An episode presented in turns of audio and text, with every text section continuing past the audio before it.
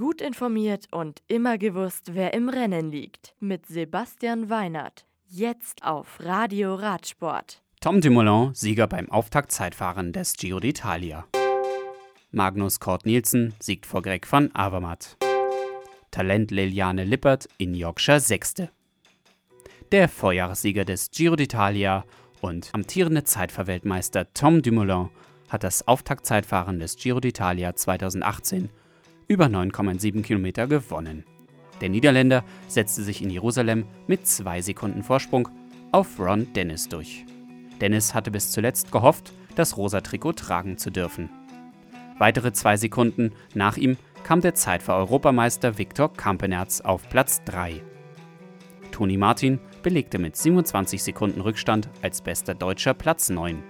Chris Froome kam nach einem Trainingssturz am Morgen mit 37 Sekunden Rückstand ins Ziel. Maximilian Schachmann eroberte bei seiner ersten Grand Tour-Teilnahme das Malia Bianca als Auszeichnung für den besten Nachwuchsfahrer. Drei Kilometer vor dem Ziel war der letzte Ausreißer gestellt und es kam in Ilkley, dem heutigen Etappenziel der Tour de Yorkshire, zum Massensprint. Diesen 2 Kilometer Bergaufsprint gewann Magnus Kort Nielsen nach 3 Stunden und 25 Minuten.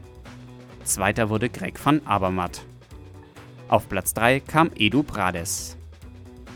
Der Sieg der Tour de Yorkshire der Damen ging an die US-Amerikanerin Megan Garnier. Sie sicherte sich neben dem Tageserfolg auch die Gesamtwertung. Die sehr talentierte erst 20-jährige Friedrichshafnerin Liliane Lippert erreichte Platz 6.